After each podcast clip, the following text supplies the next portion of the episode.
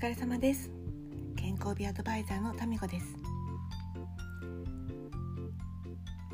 この1週間えっと私いろいろ勉強していて思ったんですけれど体を使うっていうのはやっぱり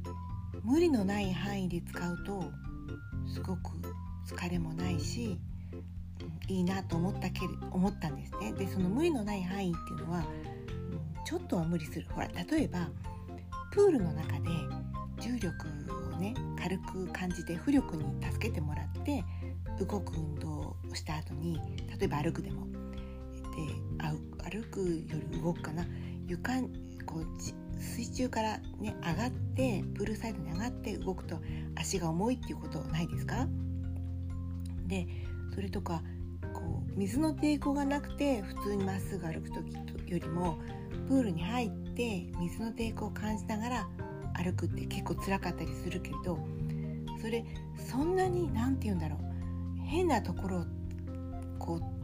代償して使うほどは辛くないと思うんですよね。でそのぐらいの負荷っていうのは例えば重力を感じたり水の圧力を感じたりねそれはすごくいいと思うんだけれどもっと重い例えば自分と同じ体重ぐらいのものを持ち上げるとかそういうのって体に結構負荷がかかると思っています。で普通の人ねあの本当にスポーツマンとかなんかバシバシ体鍛えてる人じゃなくて普通の人ですよ私のようには、うんとね、その体をのフレーム骨格っていうんだけどフレームが整っていないと必ずなんかそのね変な歪んだような使い方を体が覚えちゃってそれがこう直した時にもやっぱりそうやって動かないと気持ちよく動けなくてそれホメオスタシスって言うんだけど元に戻っちゃうんじゃないかなってすごく思いました。うん例えば足がねちょっと捻挫してたりするとちょっとビコ引くでしょうでも痛みがそんななかったらまあまあ歩けるじゃないですか。でほら他のことに気を取られているとねサクサクと歩くけどやっぱりね後ろ姿とか見てプロがね見ていると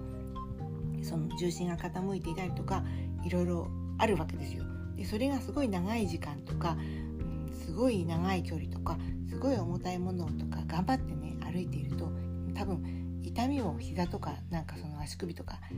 親指とか小指とかね出たりしても気力で頑張っているとあんまりねいい効果出ないんじゃないかなその移動した結果何かそのお仕事的には効果あると思うんだけれど体にはねあんまりいい影響出ないんじゃないかなって思ったりします。なのでね私は今結構頑張ってね体のフレームをより整えようとしています。でねすごく整った状態でそれで動きやすいように筋肉をこう整えてあげるとそれで筋肉をつけたりすると左右ねすごく揃ってきてぱりねボディメイクってやっぱり左右対称の方がいいでしょ？なので自分の癖を取りつつ、うん、まあ骨格だとかね全く人間は左右シンメトリーっていうのは無理なんだけれどでも綺麗に動いたりとか綺麗なボディをメイクを作るっていうのはそんな感じです。でね私ボディメイクの初めの一歩っていうこの番組やってるんだけれどあの中にね中には聞いてくださる中には方の中には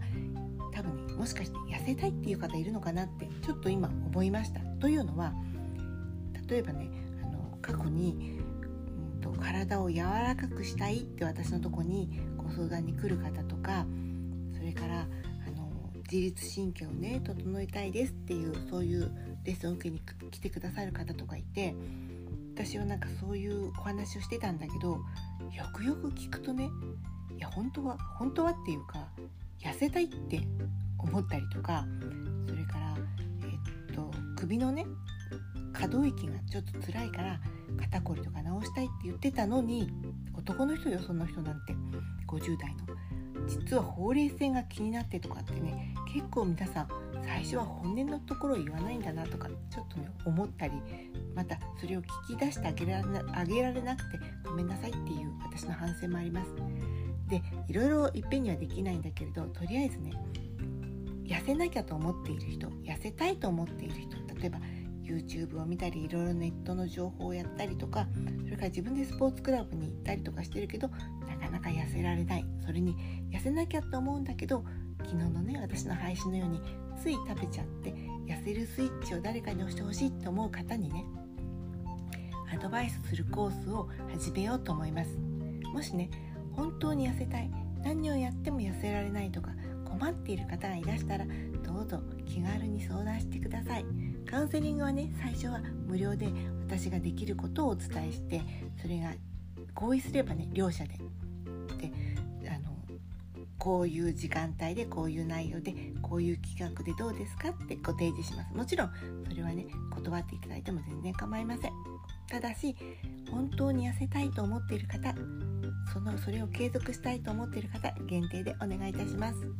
今日は長くなってすみません。ではまた。